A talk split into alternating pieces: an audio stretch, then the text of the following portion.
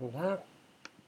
É, eu vou continuar meio que na, na no mesmo ritmo dos, dos dois das duas audições anteriores, né?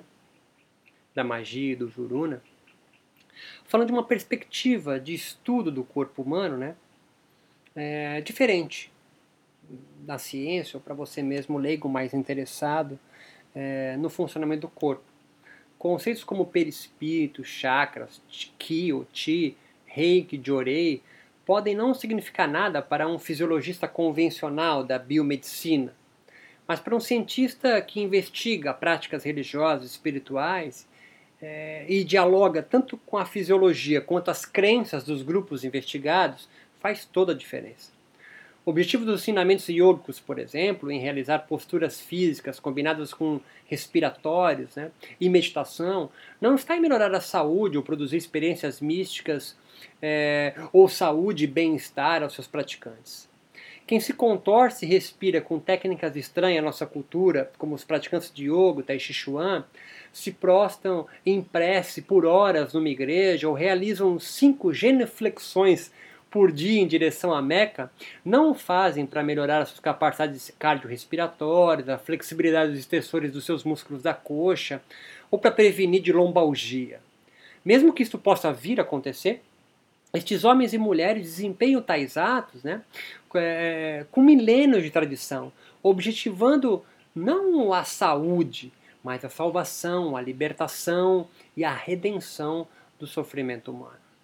Pensando nisso, podemos aventar né, uma perspectiva de investigação, né, ou de, de olhar mesmo, né, a qual não está circunscrita, isso o yoga no Brasil ainda não está claro, né, a qual está circunscrita na, na dialética, né, no diálogo, é, que não está né, circunscrita nesse diálogo entre religião e saúde, ou na descrição empírica das experiências religiosas, sabe? Ai, que área do cérebro, ou é, é, meditação é, é, produz tal hormônio, então isso é bom para a saúde. Não, não, não, não.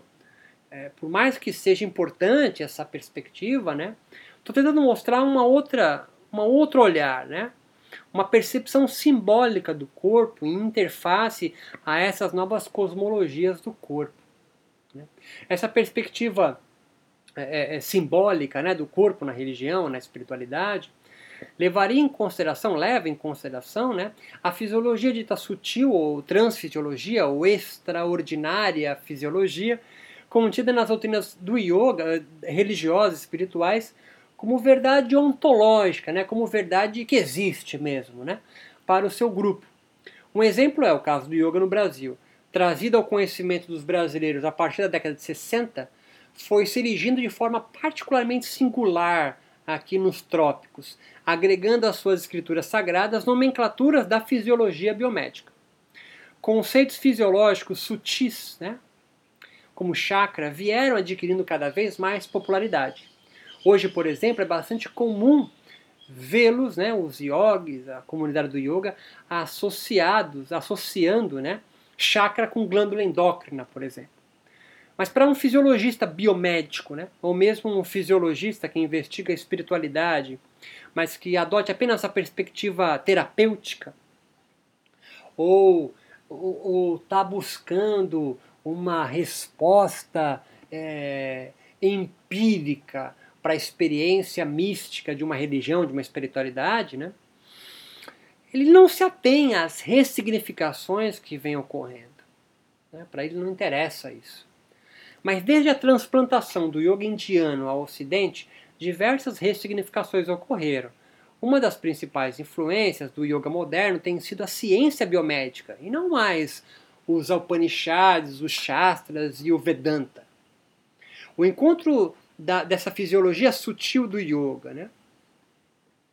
É, é que, que, tem início aí, pelo menos datado, né, historicamente, no período medieval da Índia, né, com os Hatha Yogis medievais, a, a tradição dos natas, ela foi sempre fortemente atrelada a um pensamento mágico, com a fisiologia da biomedicina profundamente racional, fez com que essa magia é, se desencantassem, os yogis buscassem legitimar as suas escrituras antigas à racionalidade moderna. Entretanto, não foram chakras, isso é, uma, isso é, um, é o pulo do gato aqui, não foram chakras que se materializaram, entre aspas, né, em glândulas endócrinas. Né? Mas, para um micro-universo do yoga, foram as glândulas endócrinas, endócrinas que foram se sutilizando. Você compreende o que eu quero dizer, né? Não é que o yoga materializou e desencantou os chakras traduzindo em glândula endócrina. Você pensa assim, é, é, pode pensar, não é o que a cosmologia do yoga veio construindo, edificando na virada aí. Na verdade, eles sutilizaram as glândulas endócrinas. As implicações dessas descobertas conduzem a quem investiga ou é interessado em, em, nessa temática, né, em compreender a construção de novas narrativas espirituais ou religiosas, né, modernas, contemporâneas de agora, sendo edificadas. Ah, essa perspectiva permite analisar não a fisiologia orgânica do corpo, mas a fisiologia dita sutil do corpo na espiritualidade ou nas religiões. Parece que a religião ou a espiritualidade, é, para eles, né, um corpo só é pouco. Por isso, uma perspectiva fisiológica deve contemplar também o funcionamento de outros corpos. Né? Isso é, é, é, é bastante interessante. Né? Há muitos yogis, né, muitos cientistas, a grande quantidade de cientistas, preocupados ali nas repercussões orgânicas, né, empíricas, materialistas, né, das práticas do yoga, as implicações. Olha, tal, tal tal pranayama tem uma repercussão X no, nos brônquios, sei lá. Tal, é, o Janabanda é, é, promove a ação e fortalecimento de tais músculos.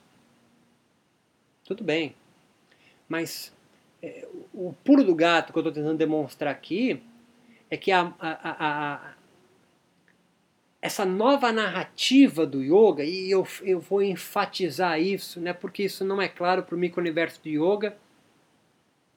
E para os cientistas que investigam o yoga, eles estão muito ainda na cabeça achando que yoga é, pertence à nova era, esse movimento nova era de abraçar árvore. O yoga não pertence mais a isso. O yoga é filho da nova era, mas ele já é singular, ele já é particular, né? Uma das características da nova era é que os seus praticantes, né, quem está envolto, é, ele é um errante, ou seja, ele não se fixa em nenhum lugar. E hoje o yoga, pelo menos de duas décadas para cá, mudado isso. Hoje os yogis seguem seus mestres, os yogis gostam de ir para a Índia para beber na tradição, é, o yoga não é mais errante, ele não mais. Ele não, é, quem é do yoga sabe o que eu estou falando, né? O, o, cara não faz. É, é, é aplica reiki e faz a, a, as posturas ou pranayama. Pode até fazer, mas ele sabe que o reiki não faz parte, né? Que o reiki é de uma outra coisa. O que, que eu quero dizer com isso? Né? Que o yoga não permite? Não, o yoga permite, mas é que o yoga já tem uma membrana, uma barreira, que já o delimita. Você olha e fala, porra, isso é yoga. Né? De, de pet, yoga, de tudo que você imaginar, você olha e fala, porra, é yoga. Tem ali a, a, alguns indícios que o delimitam. Né? É? Agora, a, e o corpo nessa cosmologia, né, ele vai ganhando outros contornos.